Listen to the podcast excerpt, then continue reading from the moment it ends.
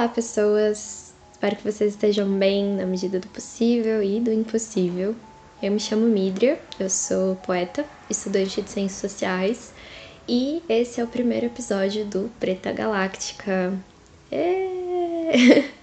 Bom, eu tô super animada para fazer esse podcast já há algum tempo, para começar esse projeto que eu tenho muita expectativa de que se desdobre em outras coisas para além de um podcast, mas eu acho que o podcast é o primeiro ponto, o, a primeira parada dessa grande jornada do Preta Galáctica.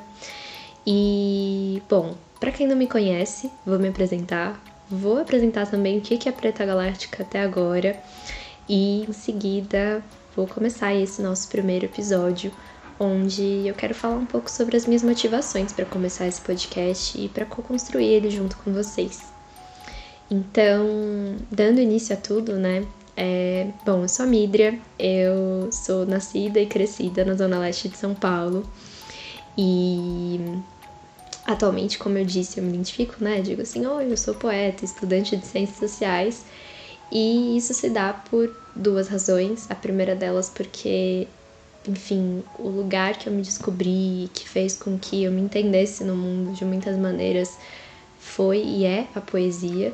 Então, quando eu começo lá na escola e depois no ensino médio a me aproximar dos livros e, enfim, do sarau, o sarau do Vale, o sarau que acontece no meu bairro é, até hoje, e esses espaços de troca a partir da literatura foram essenciais para que eu me entendesse no mundo mesmo, como mulher, enfim, como mulher negra, é, como bissexual, como uma pessoa que é da periferia, né? E todos esses marcadores, eles ganharam uma ressignificação através da literatura, através desse espaço onde eu me expresso, né? E eu acredito muito que no momento em que a gente começa a escrever narrativas sobre a gente mesma, fica muito mais fácil a gente pensar outras narrativas coletivas sobre o mundo ao nosso redor. Então, enfim, acho que esse é um ponto bem, bem importante, assim, é muito de onde eu parto quando eu tô pensando é, qual o valor da escrita na minha vida e por que que eu adoro e quero continuar me chamando de poeta por muito tempo. é, enfim, e aí eu cresci nesse espaço do sarau, sempre estudando em escola pública, então os saraus e, e a literatura sempre foram muito importantes para expandir um pouco as visões daquilo que a escola me trazia, porque quando a gente pensa em escola, especialmente escola pública, eu estudei a maior parte da vida em escolas estaduais, da rede estadual de São Paulo, a gente sabe que são, enfim, estruturas muito falidas, né? Estruturas muito retrógradas e que, como a gente sabe, muitas vezes emburrecem a gente ao invés de agregar conhecimento, sabedoria e novas perspectivas mesmo sobre a realidade, como a gente influi na realidade de maneira transformadora e ativa e não passiva, né, dentro desse molde já pré-pensado a partir dessas estruturas falidas de escola e de capitalismo, enfim, grandes críticas. Mas, resumidamente, é, a literatura constitui grande parte do que eu sou. Quando eu entro na universidade, e aí entra a parte de estudante de ciências sociais, eu me aproximo dos slams, e os slams também são uma parte essencial da minha vida, então por isso, poeta. e talvez você me conheça de um vídeo que viralizou há uns três anos atrás já, meu Deus, é, lá em 2018 eu participei do Manos e Minas, um programa da TV Cultura. E aí eu recitei um texto meu que se chama Menina que Nasceu Sem Cor, que fala sobre os meus processos de reconhecimento enquanto uma mulher negra, uma mulher negra assim, de pele clara, mas uma mulher negra. E resgatando, né, esse processo de conexão com as minhas raízes, com a minha família, enfim. É, eu posso falar num episódio específico só sobre essas questões de colorismo e, enfim, talvez até criar um quadro de decodificação dos meus poemas. Não sei se isso é muito pretencioso, talvez sim, talvez não, vamos descobrir juntos. É, mas, enfim, e aí eu participei daquele do programa, né, do Manos e Minas, com a poesia e com outras também, mas essa viralizou, assim, e atingiu milhões de pessoas. É, esse vídeo continua sendo compartilhado até hoje para muita gente, Do tipo, esses dias a Camila Pitanga compartilhou e eu fiquei, meu Deus, onde eu enfio a minha cara? é... E é isso, assim, então tem esse lugar muito forte na minha vida. Eu tenho 22 anos, eu acho que isso também é importante de pontuar. É, e às vezes eu acho que isso é pouco, isso é muito, mas parando para pensar, assim, né, ter um vídeo viralizado ainda, né, com 19 anos eu tinha na época, é, é muita coisa, né? Impacta e, e, e molda muito do, dos caminhos que, que são possíveis de seguir. Então, eu realmente levo a poesia como uma parte muito importante de mim e que abriu muitos caminhos para que eu descobrisse sobre o mundo e sobre mim mesma. e enquanto estudante de ciências sociais, eu acho que eu tenho esse espaço de complementar um pouco dessas perspectivas, de todas essas questões que já me rodeavam enquanto eu estava ali no meio da poesia. É, eu queria compartilhar algo que, que eu acho que faz bastante sentido para explicar um pouco né, da minha busca pelas ciências sociais, que é uma frase da, da Virginia Bicudo. E eu acho que eu não chego, talvez, com tanta dor né, às ciências sociais, mas eu chego às ciências sociais é, com algumas perspectivas de, de entender melhor o mundo mesmo, né? É, deixa eu ver se eu encontro aqui a frase, gente, porque é isso, a gente tá fazendo isso aqui ao vivo, eu liguei o gravador e tô fazendo esse episódio com vocês. É, bom, é, é uma frase muito simples, na verdade. É, talvez tenham mais coisas, mas. É, aqui.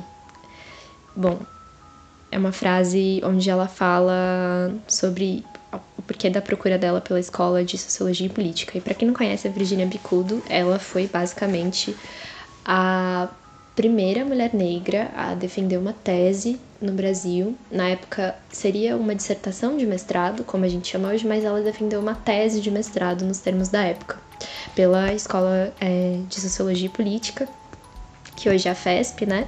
Aqui em São Paulo. E aí tem aqui uma frase onde ela fala um pouco sobre essa procura dela pela, pela sociologia, né? De maneira a abarcar um pouco essas angústias que ela tinha, enfim. É, e aí ela falando sobre a Escola de Sociologia e Política, ela diz o seguinte: Eram os granfinos e eu não era granfina. Lá não era meu lugar. Eu queria me aliviar de sofrer. Imaginava que a causa do meu sofrimento fossem problemas sociais, culturais. Desde criança eu sofria preconceito de cor. No segundo ano do curso encontrei a psicologia do inconsciente de Sigmund Freud. Freud. Aí disse: é isso que eu estou procurando. É, e é isso, assim, eu acho que um pouco da minha busca pelas ciências sociais se dá nesse caminho de entender mais do mundo para me entender mais. E é isso. Acho que é uma boa introdução, né? Depois vocês me contam se vocês querem saber mais. Posso fazer um episódio respondendo dúvidas, falando sobre minha vida. Não sei, gente. Dá pra fazer tanta coisa. Eu realmente tenho expectativas bem amplas em relação ao Preta Galáctica. É, bom, mas aí, segundo ponto que eu queria trazer, né, é sobre. É sobre Preta Galáctica, né? O que, que é essa ideia. E basicamente, existe um poema meu que se chama Preta Galáctica. E é um poema que eu escrevi lá em meados de 2018 também, no ano que eu viralizei com o poema A Menina que Nasceu Sem Cor, que foi o ano que eu mais participei de slams, assim, ativamente. E, e aí esse era um poema que eu queria que falasse sobre potência e sobre possibilidades de existência num âmbito que não fosse o da dor. Porque quando se você não conhece ainda os slams, saraus, estou falando aqui um, muita coisa, né? É, mas enfim, eu dou oficina sobre saraus e slams, tá? Fazendo aqui o meu jabá para quem quiser participar eventualmente. É, em breve vou dar uma oficina na Brava, fiquem aí de olho e posso abrir também turmas ao longo do ano. Mas é, Dentro desses espaços, né, dos slams, que são resumidamente competições de poesia, é, e que estão aqui no Brasil desde 2008, então tem já um, um, uma trajetória muito massa aqui dos slams no Brasil. E se construiu uma estética dentro do movimento, que é uma estética voltada para falar sobre questões sociais. Né? Quando a gente olha os slams, eles estão majoritariamente abordando essas temáticas é, de relações raciais, de gênero, de classe, é, direito à cidade, intolerância religiosa, uh, política, né, numa perspectiva mais é, institucional, então uma crítica direta a governantes, aos modelos políticos em que a gente vive, econômicos, enfim, crítica ao capitalismo. Tem uma série de coisas que os slams abordam. É, enfim, população LGBTQIA, é, a questão da gordofobia, capacitismo, enfim, os slams são um universo muito amplo e as poesias que surgem nos slams abordam todas essas temáticas que eu mencionei, muito mais, assim. É, só que muitas vezes isso fica muito restrito às narrativas que foram pensadas através é, da dor, né? Eu, eu, não gosto de restringir a isso, mas muitas vezes é sobre isso, né? Sobre a gente falar sobre as nossas dores. E tá tudo certo, tá tudo maravilhoso a gente falar sobre as nossas dores, mas eu realmente fico pensando que é necessário criar outras narrativas e é importante a gente pensar sobre outros paradigmas e, e encontrar é, essa possibilidade de construir outros mundos para além desse mundo onde a gente é eternamente reativa e combatente do sistema que moldaram e que entregaram, né, e que, e que né, sei lá, enclausuraram a gente dentro dele. E e isso é possível de muitas formas, né? A gente tem muitos coletivos fazendo isso, a gente tem uma história que precede né, esse momento que a gente vive de quilombos, né, de, de vários, vários movimentos muito insurgentes na busca por autonomia, na busca por, é, independentemente de, de qualquer coisa, criar os nossos espaços, né? E, enfim, acho que isso é muito muito, muito importante, assim. É, bom, e aí seguindo, o porquê que eu escrevi Preta Galáctica era justamente para falar sobre as potências de mulheres negras e entendendo que a gente é sim, em muitos níveis, atravessadas pela dor, mas a dor não é o que define a gente, né? A gente não veio para o mundo para ser definida através da dor. E, e eu sempre cito, adoro a, uma música do Rico da Laçã, em que ele fala justamente sobre isso, assim, de como a gente é a parte viva do mundo. Eu sempre cito isso é, e eu vou citar aqui com vocês de novo. E aí chama Vive a música. E aí tem uma parte em que ele fala.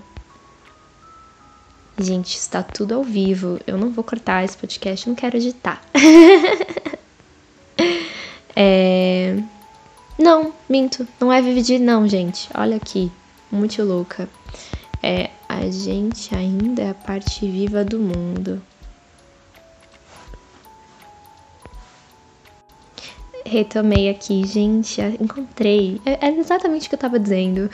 É, na verdade, a música é da DGA. É, Dolores Dallas, né? O Guardião de Alívio, que é o, o último álbum dele. E aí.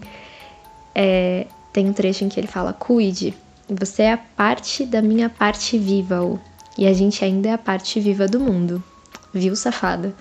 E eu acho maravilhoso isso, quando ele traz né, essa parte viva da minha parte viva, e eu acho que é sobre isso quando a gente cria é, novas possibilidades. A gente tá lembrando que quem trouxe a música, quem trouxe a dança, quem trouxe os orixás, quem trouxe todo esse processo de cores e de conexão com a natureza para o mundo, é, em grande parte foram é, as nossas ancestrais, né? Foi essa diáspora forçada que é, criou muita coisa bonita, mesmo com a dor, né? E eu acho que a gente pode pensar que agora a gente ainda tem muitas dores, né? Muitos processos de, de genocídio continuados, mas a gente tem muito mais caminhos possíveis do que do que as nossas ancestrais. Então acho que isso me fortalece muito, assim. E pensar, por exemplo, na própria Virginia Bicudo, que foi que eu citei aqui, eu quero muito fazer um episódio falando só sobre ela. É... A gente, a gente tem muito mais recursos, a gente tem muito mais possibilidades, então isso eu acho que é, é algo essencial da gente pensar, assim. Mas enfim, então Preta Galáctica nasce disso. É, eu quero que esse seja um espaço onde a gente troque sobre várias coisas. Eu vou trazer muito do que eu tô lendo, estudando na faculdade. Acho que, é, de certa forma, que esse seja um espaço de, de pensamento é, que quebra um pouco desses muros e dessas caixinhas da academia que a gente acaba ficando. Eu já tô no quinto ano de Ciências Sociais e com muita vontade de me formar. É, mas às vezes a gente acaba se fechando, né? Eu fiz extensão universitária ou barra comunicação universitária durante quatro anos e é algo muito importante para mim. E aí agora eu tô na pesquisa e eu não quero que a pesquisa seja um lugar de, de enclausuramento, eu quero que a pesquisa possa também ser um ponto de expansão e de troca. Então é por isso que esse podcast está nascendo. É, não só para trocar enquanto pesquisadora, mas também como taróloga, como numeróloga, como mística e como curiosa do mundo, assim. É, e daí, para trazer um pouco do contexto de como o podcast nasce, para além dessas motivações minhas individualmente, eu acho que para mim mais do que nunca tem sido super importante trocar com pessoas, assim, e escutar é, o que, que as pessoas estão pensando, porque nesse contexto que a gente está vivendo, a gente está sendo muito é, engolida, né, por várias questões que parecem muito intangíveis e é, com uma dificuldade de resolver, não sei, eu tô com um pouco dessa sensação de, de estagnação coletiva, mesmo que a gente esteja se mexendo, né, ontem foi 19 de junho, eu tô gravando no dia 20 de junho, é 19 de junho de 2021, um ano em que, um, um dia em que é, a população mais uma vez foi pra rua e reivindicou a queda desse, desse que não deve ser nomeado, né? E pensando nisso, é, eu acho que tem muita esperança, né? E é super essencial que a gente esteja na rua demarcando esse espaço também enquanto é, população em prol da democracia, que tem sido muito atacada quando a gente pensa nesse tipo de passeata aí, de motocicleta, enfim, nem sei como. Motociata, né? O nome, gente, credo. É, então, é super importante que a gente ocupe esse espaço, né? Para não deixar esse espaço ser ocupado pelo fascismo e afins. É, mas ao mesmo tempo a gente tá com essa sensação, né, de muitas questões é, suprimindo né, a nossa força vital, assim, é essa sensação que eu tenho. É, especificamente num contexto anterior, assim, e aí eu vou falar que aqui tem um pouco de gatilho, então Talvez eu recomende que você pule alguns minutos aí do podcast. Se você não quer ouvir falar um pouco sobre falecimentos em decorrência da Covid, é, sobre violência política, um, eu acho que esses são os principais pontos, assim, e sobre é, genocídio da população negra, assim, acho que são três temas que eu vou tocar agora a seguir, e se você não se sentir tão à vontade, eu recomendaria ir mais pro final do podcast. É, mas, resumindo, assim, teve uma semana específica em que me deu muita vontade de começar esse podcast, porque eu tava por um, passando por um período muito tenso, assim, e que envolviam questões minhas pessoalmente, então mudanças muito bruscas na minha vida em relação à amizade e à casa, esse espaço, né, que é super importante agora mais do que nunca. É... Então, enfim, isso foi algo muito, muito intenso para mim durante o mês de abril, especialmente. E aí, abril foi um mês eh, retomado por várias questões, né? E eu acho que, que algumas delas, assim, que mais me afetaram, e agora eu tô em dúvida se foi abril ou se foi começo de maio, mas acho que foi abril. É, ou começo de maio. É, foi o período em que três coisas muito tensas, assim, no plano geral me marcaram. E aí, essas três coisas, assim, acho que a primeira delas foi a, a morte do Paulo Gustavo, e que eu acho que foi o primeiro momento de luto coletivo, né, que a gente teve no Brasil.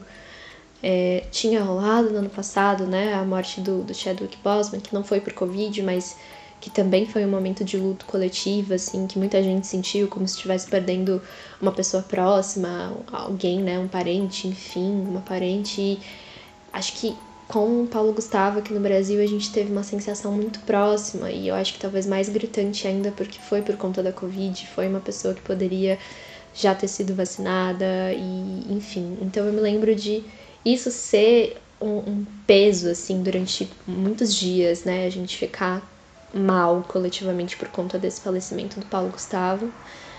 Um outro ponto que me deixou muito mal também foi é, os protestos que estavam acontecendo na Colômbia e toda a truculência policial que foi despendida contra a população que estava protestando. Então, é, além daquilo que a gente já imagina, né, do tipo, há coisas que acontecem numa manifestação que não deveriam acontecer, mas acontecem de gás e de prisões arbitrárias e, enfim, de pessoas apanhando no meio da rua e afins também aconteceram estupros. Eu acho que isso me deixou muito mal, muito, muito mal. Saber que tinha mulheres, é, enfim, latino-americanas como eu, num país é, que está sendo sucateado, como aqui o Brasil está sendo, é, sendo violentadas na rua, né? Isso foi para mim muito tenso, assim.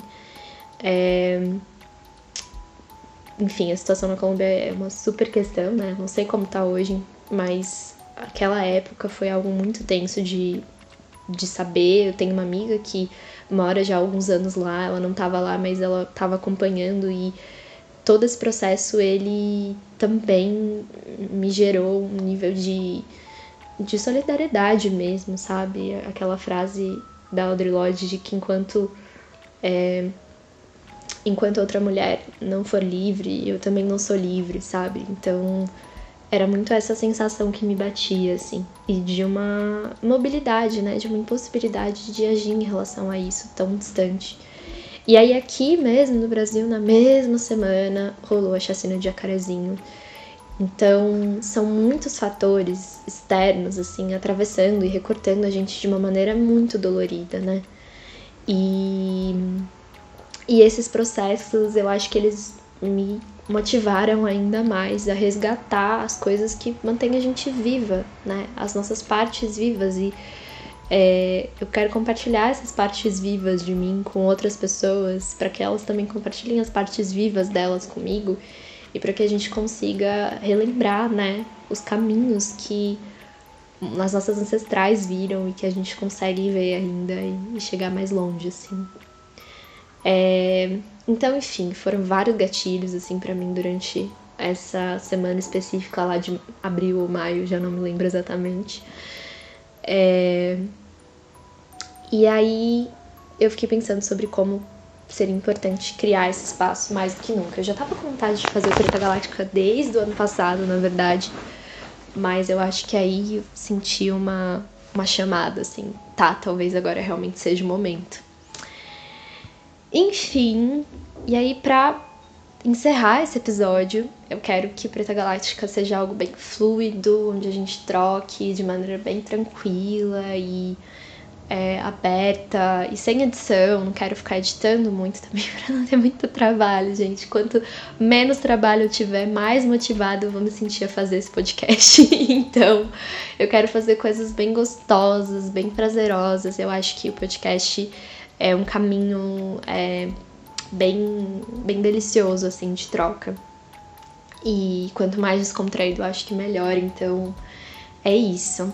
E daí, para finalizar, eu tenho um recado, um pedido. E a outra coisa é uma leitura que eu quero compartilhar com vocês, que eu acho que resume um pouco do porquê, assim, de fazer esse podcast e entendendo também os meus limites nesse processo. É, bom, então o pedido é Preta Galáctica. Ele vai ser um podcast onde eu vou trocar ideias a partir da sociologia, a partir da antropologia, da ciência política nem tanto, gente, porque não é a minha área mesmo, das ciências sociais, mas especialmente da antropologia, assim. É... Ele vai ser um podcast onde eu vou falar um pouco sobre escrita e leituras e música e filmes, não sei, vamos descobrindo.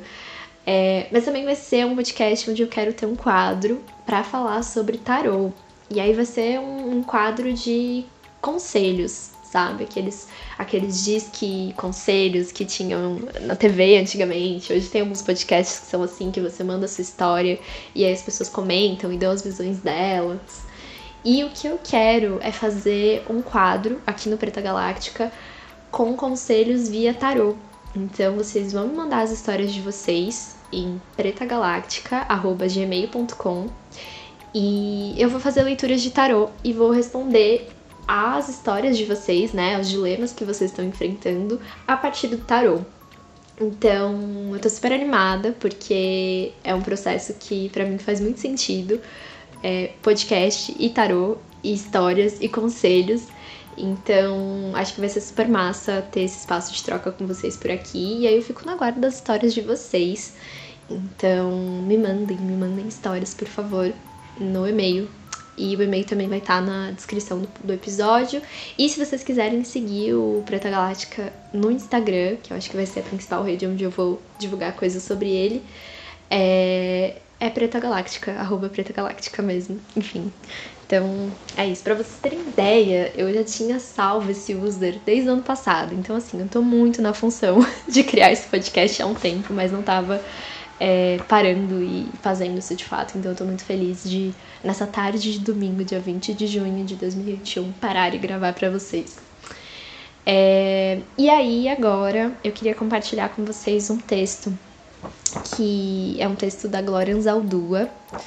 É, eu acho que faz muito sentido compartilhar esse texto com vocês, porque ele fala um pouco sobre, acho que justamente essas ânsias do porquê compartilhar é, as nossas escritas, os nossos pensamentos e como tudo isso pode ser caminho para estabelecer outro lugar para a gente no mundo. É, e também tem uma frase aqui que, eu, que tá no, no texto, mas que, enfim, quando eu terminar de ler o texto eu faço uma mini reflexão, ou melhor, eu vou fazer antes. É, que é uma frase da Glória é, que ela diz: há um limite de coisas que posso fazer em um dia.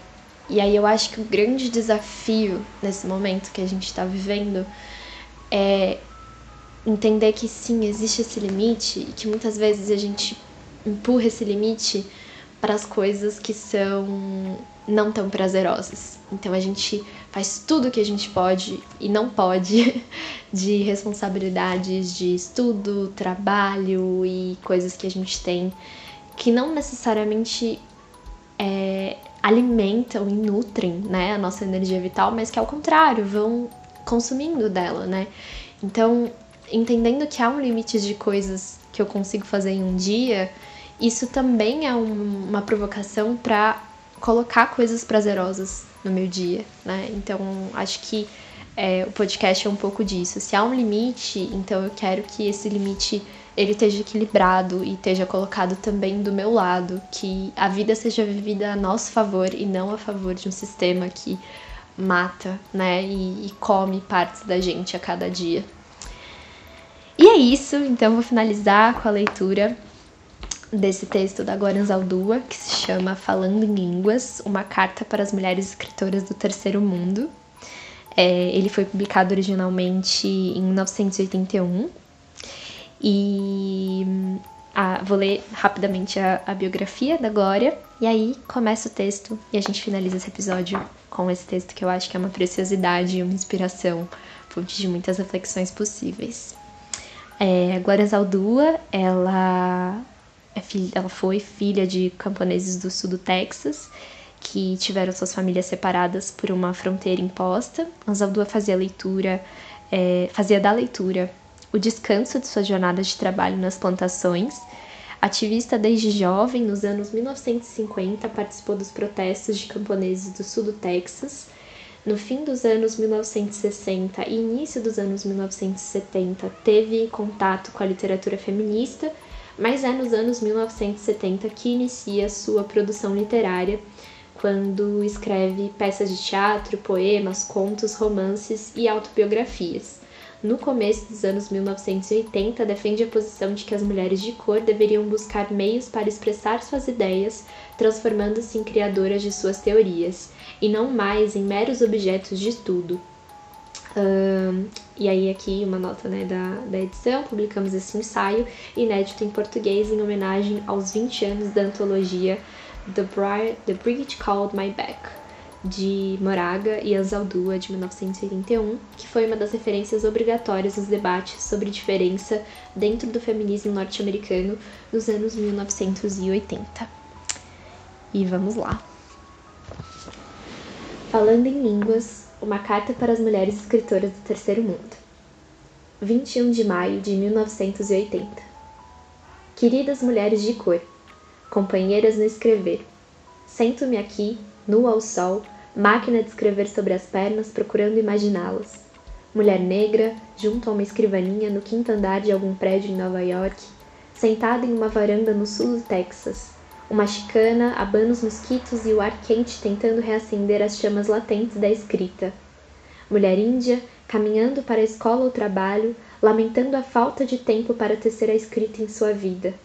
Asiático-americana, lésbica, mãe solteira, arrastada em todas as direções por crianças, amante ou ex-marido e a escrita. Não é fácil escrever essa carta. Começou como um poema, um longo poema, Tentei transformá-lo em um ensaio, mas o resultado ficou áspero, frio. Ainda não desaprendi as tolices esotéricas e pseudo-intelectualizadas que a lavagem cerebral da escola forçou em minha escrita. Como começar novamente? Como alcançar a intimidade e imediatez que quero? De que forma? Uma carta, claro. Minhas queridas irmãs, os perigos que enfrentamos como mulheres de cor não são os mesmos das mulheres brancas embora tenhamos muito em comum. Não temos muito a perder. Nunca tivemos nenhum privilégio. Gostaria de chamar os perigos de obstáculos. Mas isso seria uma mentira. Não podemos transcender os perigos, não podemos ultrapassá-los, não devemos atravessá-los e não esperar a repetição da performance. É improvável que tenhamos amigos nos postos da alta literatura, a mulher de cor iniciante é invisível no mundo dominante dos homens brancos e no mundo feminista das mulheres brancas, apesar de que neste último isso esteja gradualmente mudando. A lésbica de cor não é somente invisível, ela não existe. Nosso discurso também não é ouvido, nós falamos em línguas como os proscritos e os loucos, porque os olhos brancos não querem nos conhecer. Eles não se preocupam em aprender nossa língua, a língua que nos reflete a nossa cultura, o nosso espírito, as escolas que frequentamos ou não frequentamos não nos ensinaram a escrever, nem nos deram a certeza de que estávamos corretas em usar nossa linguagem marcada pela classe e pela etnia. Eu, por exemplo, me tornei conhecedora e especialista em inglês. Para irritar, para desafiar os professores arrogantes e racistas que pensavam que todas as crianças chicanas eram estúpidas e sujas. E o espanhol não era ensinado na escola, na escola elementar. O espanhol não foi exigido na escola secundária, mesmo que agora escreva poemas em espanhol como em inglês, me sinto roubada de minha língua nativa. Não, tenho imaginação, você diz. Não, não tenho língua. A língua para clarear minha resistência ao literato Palavras são uma guerra para mim, ameaçam minha família para conquistar a palavra, para descrever a perda, risco perder tudo. Posso criar um monstro, as palavras se alongam e tomam corpo, inchando e vibrando em cores, pairando sobre minha mãe caracterizada, sua voz na distância, inteligível e letrada. Essas são as palavras do monstro. Esse é um poema de Cherry Moraga. Quem nos deu permissão para praticar o ato de escrever? Por que escrever parece tão artificial para mim? Eu faço qualquer coisa para adiar esse ato. Esvazio o lixo, atendo o telefone, uma voz recorrente em mim. Quem sou eu? Uma pobre chicanita do fim do mundo para pensar que poderia escrever? Como foi que me atrevi a tornar-me escritor enquanto me agachava nas plantações de tomate, curvando-me sobre o sol escaldante, entorpecida numa letargia animal pelo calor, mãos inchadas e calejadas, inadequadas para segurar a pena. Como é difícil para nós pensar que podemos escolher tornar-nos escritoras. Muito mais sentir e acreditar que podemos. O que temos para contribuir, para dar? Nossas próprias expectativas nos condicionam. Não nos dizem a nossa classe, a nossa cultura e também o homem branco que escrever não é para mulheres como nós? O homem branco diz: Talvez se rasparem o moreno de suas faces, Talvez se branquearem seus ossos, parem de falar em línguas, parem de escrever com a mão esquerda. Não cultivem suas peles coloridas nem suas línguas de fogo se quiserem prosperar em um mundo destro. O homem, como os outros animais, tem medo e é repelido pelo que ele não entende, e uma simples diferença é capaz de conotar algo maligno. De Walker, 1979. Penso sim, talvez, se formos da universidade, talvez se nos tornarmos mulheres homens, ou tão classe média quando pudermos, talvez se deixarmos de amar as mulheres, sejamos dignas de ter alguma coisa para dizer que vale a pena. Nos convencem que devemos cultivar a arte pela arte, reverenciarmos o touro sagrado, a forma, colocarmos molduras e metamolduras ao redor dos escritos, nos mantermos distantes para ganhar o cobiçado título de escritora literária ou escritora profissional. Acima de tudo, não sermos simples, diretas ou rápidas. Por que eles nos combatem? Por que pensam que somos monstros perigosos? Por que, por que somos monstros perigosos? Por que desequilibramos e muitas vezes rompemos as confortáveis imagens estereotipadas que os brancos têm de nós? A negra doméstica, a pesada ama de leite com uma dúzia de crianças sugando seus seios, a chinesa de olhos puxados e mão hábil, elas sabem como tratar um homem na cama. A chicana ou a índia de cara chatada, passivelmente deitada de costas sendo comida pelo homem, a lá xinganda, xingada, xingada, xingada. A mulher do terceiro mundo se revolta. Nós anulamos, nós apagamos suas impressões de homem branco, quando você vier bater em nossas portas e carimbar nossas faces com estúpida, histérica, puta passiva, pervertida, quando você chegar com seus ferretes e marcar propriedade privada em nossas nádegas, nós vomitaremos de volta na sua boca a culpa, a auto-recusa e o ódio racial que você nos fez engolir à força. Não seremos mais suporte para seus medos projetados. Estamos cansadas do papel de cordeiros sacrificiais e bodes expiatórios. Eu posso escrever isto e mesmo assim perceber que muitas de nós, mulheres de cor, que dependuramos diplomas, credenciais e livros publicados ao redor dos nossos pescoços, pescoços, como pérolas às quais nos agarramos desesperadamente, arriscamos estar contribuindo para a invisibilidade de nossas irmãs escritoras. La vendida, a vendida o perigo de vender nossa própria ideologia. Para a mulher do terceiro mundo, que, na melhor das hipóteses, tem um pé no mundo literário feminista, é grande a tentação de acolher nossa novas sensibilidades e modismos teóricos.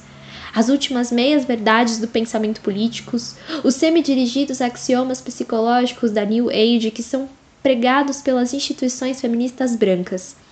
Seus seguidores são notórios por adotar as mulheres de cor como sua causa, enquanto esperam que nos adaptemos às suas expectativas e à sua língua. Como nos atrevermos a sair de nossas peles? Como nos atrevermos a revelar a carne humana escondida e sangrar vermelho como os brancos? É preciso uma enorme energia e coragem para não aquecer, para não se render a uma definição de feminismo que ainda torna a maioria de nós invisíveis mesmo enquanto escrevo isto, me sinto perturbada, porque sou a única escritora mulher do terceiro mundo neste livro. Muitas e muitas vezes me percebo sendo a única mulher do terceiro mundo participando de encontros literários, workshops e seminários. Não podemos deixar que nos rotulem. Devemos priorizar nossa própria escrita e as das mulheres do terceiro mundo. Não podemos educar as mulheres brancas e carregá-las pela mão. A maioria de nós deseja ajudar, mas não podemos fazer para a mulher branca o seu dever de casa. Isso é um desperdício de energia. Em muitas ocasiões, mais do que gostaria de lembrar, Nellie Wong, escritora feminista asiático-americana, foi chamada pelas mulheres brancas para fornecer uma lista de asiático-americanas que pudessem dar conferências e workshops. Estamos em perigo de nos reduzirem a fornecedoras de listas de recursos. Confrontar nossas próprias limitações. Há um limite para o que posso fazer em um dia. Luísa Teste, dirigindo-se a um grupo no qual feministas brancas predominavam, disse a respeito da experiência das mulheres de terceiro mundo o seguinte: Se você não se encontra no labirinto em que nós estamos, é muito difícil explicar as horas do dia que não possuímos. Essas horas que não possuímos são as horas que se traduzem em estratégias de sobrevivência e dinheiro. E quando uma dessas horas é tirada, isso significa não uma hora em que não iremos deitar e olhar para o teto, nem uma hora em que não conversaremos com um amigo. Para mim, isso significa um pedaço de pão. Entenda, minha família é pobre, pobre. Eu não posso comprar uma fita nova, as marcas dessa são suficientes para me manter movendo dentro dela responsável. A repetição como as histórias de minha mãe, recontadas cada vez, revela mais particularidades, ganha mais familiaridade. Você não pode me levar em seu carro tão velozmente. Sherry Moraka. A complacência é uma atitude bem mais perigosa que o ultraje. Naomi Littlebeer. Por que sou levada a escrever? Porque a escrita me salva da complacência que me amedronta. Porque não tenho escolha. Porque devo manter vivo o espírito de minha revolta e a mim mesma também. Porque o mundo que crio na escrita compensa o que o mundo real não me dá. No escrever, coloco ordem no mundo. Coloco nele uma alça para poder segurá-lo. Escrevo porque a vida não aplaca meus apetites e minha fome. Escrevo para registrar o que os outros apagam enquanto falo, para reescrever as histórias mal escritas sobre mim, sobre você, para me tornar mais íntima comigo mesma e consigo, para me descobrir, preservar-me, construir-me, alcançar autonomia, para desfazer os mitos de que sou uma profetisa louca ou uma pobre alma sofredora, para me convencer de que tenho valor e que o que tenho para dizer não é um monte de merda, para mostrar que eu posso e que eu escreverei. Sem me importar com as advertências contrárias, escreverei sobre o não dito, sem me importar com o suspiro de ultraje do censor e da audiência. Finalmente, escrevo porque tenho medo de escrever, mas tenho um medo maior de não escrever. Por que deveria tentar justificar por que escrevo? Preciso justificar o ser ticana, ser mulher? Você poderia também me pedir para tentar justificar por que estou viva? O ato de escrever é um ato de criar alma, é alquimia, é a busca de um eu, do centro do eu, o qual nós mulheres de cor somos levadas a pensar como outro. O escuro, o feminino. Não começamos a escrever para reconciliar este outro dentro de nós? Nós sabíamos que éramos diferentes, separadas, exiladas do que é considerado normal, o branco correto. E à medida em que internalizamos este exílio, percebo esse exílio, percebo a estrangeira dentro de nós e muito frequentemente, como resultado, nos separamos de nós mesmas e entre nós. Desde então estamos buscando aquele eu, aquele outro e umas às outras. E em espirais que se alargam, nunca retornamos para os mesmos lugares de infância onde o exílio aconteceu. Primeiro nas nossas famílias, com nossas mães, com nossos pais. A escrita é uma ferramenta para penetrar naquele mistério mas também nos protege, nos dá um distanciamento, nos ajuda a sobreviver. E aquelas que não sobreviveram? Os restos de nós mesmas, tanta carne jogada aos pés da loucura, ou da fé, ou do Estado. 24 de maio de 1980. Está escuro e úmido e chove o dia todo. Eu amo dias como este. Enquanto estou deitada na cama, sou capaz de aprofundar-me no meu íntimo. Talvez hoje escreverei deste âmago profundo. Enquanto tatei as palavras e uma voz para falar do escrever, olhe para minha mão escura, segurando a caneta. E pense em você a milhas de distância segurando sua caneta. Você não está sozinha. Caneta, Sinto-me como em casa em sua tinta, dando uma pirueta, misturando as teias, deixando minha assinatura nos vidros da tela, da janela. Caneta, como pude alguma vez ter medo de você? Você não tem casa, mas é sua impetuosidade que me deixa apaixonada. Tenho que me livrar de você quando começar a ser previsível, quando parar de perseguir diabinhos. Quanto mais você me supera, mais eu a amo. É quando estou cansada ou quando tomei muita cafeína ou vinho que você ultrapassa minhas defesas e digo mais do que pretendia. Você me surpreende, me choca quando revela alguma parte de mim que mantive em segredo de mim mesma. Registro de diário. As vozes de Maria e Sherry chegar, chegam da cozinha e caem nessas páginas. Eu posso ver a Sherry andando em seu kimono, lavando os pratos de pés descalços, batendo a toalha de mesa, passando o aspirador. Enquanto sinto um certo prazer em observá-la fazendo essas simples tarefas. Fico pensando: eles mentiram. Não existe separação entre vida e escrita. O perigo ao escrever é não fundir nossa experiência pessoal a visão do mundo com a realidade, com nossa vida interior, nossa história, nossa economia e nossa visão. O que nos valida como seres humanos nos valida como escritoras. O que importa são as relações significativas, seja como nós mesmas ou com os outros. Devemos usar o que achamos importante para chegarmos à escrita. Nenhum assunto é muito trivial. O perigo é ser muito universal e humanitário e invocar o eterno ao custo de sacrificar o particular o feminino e o momento histórico específico. O problema é focalizar e se concentrar. O corpo se distrai, faz sabotagem com centenas de subterfúgios, uma xícara de café, lápis para apontar o recurso é ancorar o corpo em um cigarro ou em algum outro ritual. E que tem tempo ou energia para escrever depois de cuidar do marido ou amante, crianças e muitas vezes do trabalho fora de casa? Os problemas parecem insuperáveis e são, mas deixam de ser quando decidimos que, mesmo cansadas, ou com filhos, ou trabalhando fora, iremos achar um tempo para escrever. Esqueça o quarto só para si. Escreva na cozinha, tranque-se no banheiro, escreva no ônibus ou na fila da Previdência Social, no trabalho ou durante as refeições, entre o dormir e o acordar. Eu escrevo sentada no vaso. Não se demore na máquina de escrever, exceto se você for saudável ou tiver um patrocinador. Você pode mesmo nem possuir uma máquina de escrever. Enquanto lava o chão ou as roupas, escute as palavras ecoando em seu corpo. Quando estiver deprimida, brava, machucada, quando for possuída por compaixão e amor, quando não tiver outra saída senão escrever. Distrações todas. Alguma coisa me acontece quando estou concentrado no escrever, quando estou quase chegando lá. Aquele sótão escuro onde alguma coisa está propensa a pular e precipitar-se sobre mim. As formas com que subverto o escrever são muitas. A maneira como não tiro água da fonte nem aprendo a fazer moinho de vento girar.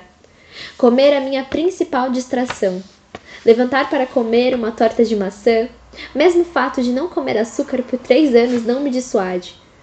Mesmo que tenha que vestir o casaco, encontrar as chaves e sair na neblina de São Francisco para comprá-la levantar para acender um incenso, colocar um disco, dar uma caminhada, qualquer coisa para e escrever.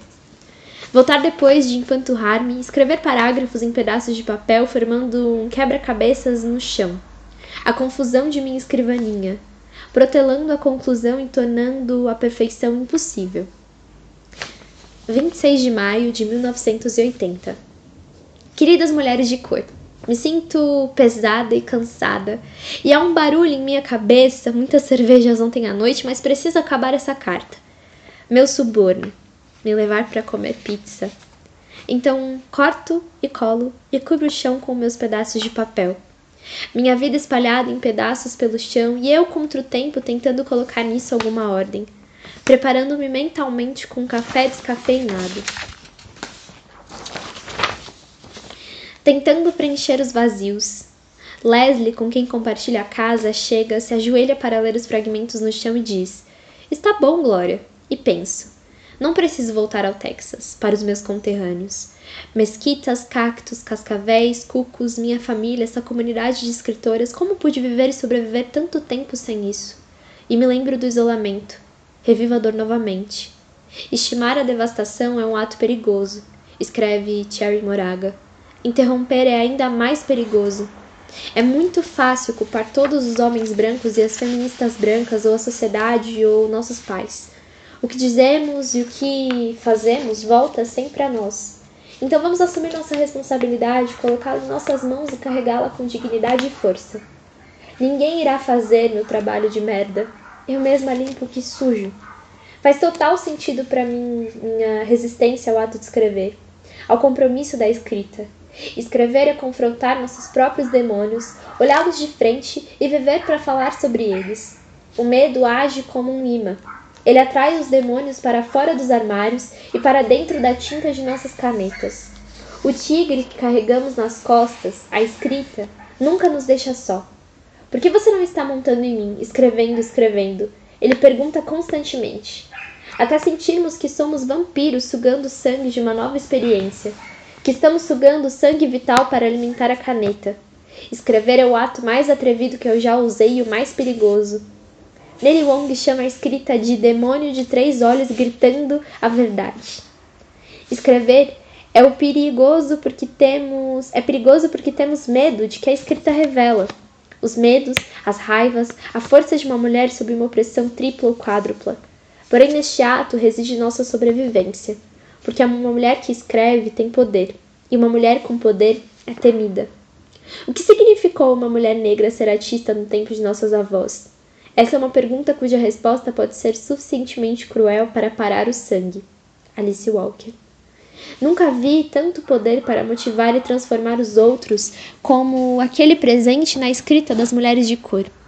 Em São Francisco, que é onde vivo agora, ninguém mais, ninguém mexe mais com o público, com sua arte e verdade, do que Cherry Moraga, chicana, e Jenny Lin, asiático-americana, e Luisa Teixe, negra. Na companhia de mulheres como essas, a solidão de escrever e a sensação de falta de poder dissipam-se. Podemos caminhar juntas falando do que escrevemos, lendo uma para outra. Quando estou sozinha, mesmo junto às outras, a escrita me possui cada vez mais e me faz saltar para um lugar sem tempo e espaço. Não lugar, onde esqueço de mim e sinto ser o universo. Isto é poder. Não é no papel que você cria, mas no seu interior, nas vísceras e nos tecidos vivos. Chamo isso de escrita orgânica. Um poema funciona para mim não quando diz o que quero que diga, nem quando evoco o que eu quero que evoque, ele funciona quando o assunto com o qual iniciei se metaformoseia alquimicamente em outro, outro que foi descoberto pelo poema. Ele funciona quando me surpreende, quando me diz algo que reprimi ou fingi não saber. O significado e o valor da minha escrita é medido pela maneira como me coloco no texto e pelo nível de nudez revelada. Audrey disse que precisamos falar, falar alto, dizer coisas sem ordem, coisas que podem ser perigosas, e mandar que se fodam pro inferno deixar sair e fazer todo mundo ouvir, quer queiram ou não. Kate Kendall. Eu digo, mulher mágica, se esvazie. Choque você mesma com novas formas de perceber o mundo, choque seus leitores da mesma maneira. Acabe com os ruídos dentro da cabeça deles. Sua pele deve ser sensível o suficiente para o beijo mais suave e duro bastante para protegê-la do desdém. Se for cuspir na cara do mundo, tenha certeza de estar de costas para o vento, Escreva sobre o que mais nos liga à vida, a sensação do corpo, a imagem vista, a expansão da psique em tranquilidade. Momentos de alta intensidade, seus movimentos, sons, pensamentos, mesmo se estivermos famintas, não somos pobres de experiências. Penso que muitas de nós fomos enganadas pelos me meios de comunicação de massa, pelo condicionamento da sociedade, levadas a acreditar que nossas vidas devem ser vividas em grandes explosões, em apaixonar-se, em perder o controle, ou que os gênios da mágica iriam realizar nossos desejos e ambições, todos os nossos desejos infantis. Desejos, sonhos e fantasias são partes importantes de nossas vidas criativas. São os degraus que uma escritora assimila no seu ofício. São os espectros das fontes para alcançar a verdade, o coração das coisas, a imediatez e o impacto do conflito humano. Nelly Wong. Muitos têm habilidade com as palavras. Denominam-se visionários, mas não veem. Muitos têm o dom da língua, mas nada para dizer. Não os escutem. Muitos que têm palavras e língua não têm ouvidos, não podem ouvir e não saberão. Não há necessidade de que as palavras infestem nossas mentes. Elas germinam na boca aberta de uma criança descalça no meio das massas inquietas. Elas murcham nas torres de marfim e nas salas de aula. Joguem fora a abstração e o aprendizado acadêmico, as regras, o mapa e o compasso. Sintam seu caminho sem anteparos. Para alcançar mais pessoas, deve-se evocar as realidades pessoais e sociais, não através da teórica, mas com sangue, pus e suor. Escrevam com seus olhos como pintoras, com seu ouvido, seus ouvidos como músicas, com seus pés como dançarinas, vocês são as profetisas com penas e tochas. Escrevam com suas línguas de fogo. Não deixem que a caneta lhes afugente de vocês mesmas. Não deixem a tinta coagular em suas canetas. Não deixem o sensor apagar os centelhas. Nem mordaças abafar suas vozes. Ponham suas tripas no papel. Não estamos reconciliadas com o opressor que afia seu grito em nosso pesar. Não estamos reconciliadas. Encontrem a musa dentro de vocês. Desenterrem a voz que está soterrada em vocês. Não a falsifiquem. Não tentem vendê-la por alguns aplausos ou para terem seus nomes impressos. Com amor, Glória.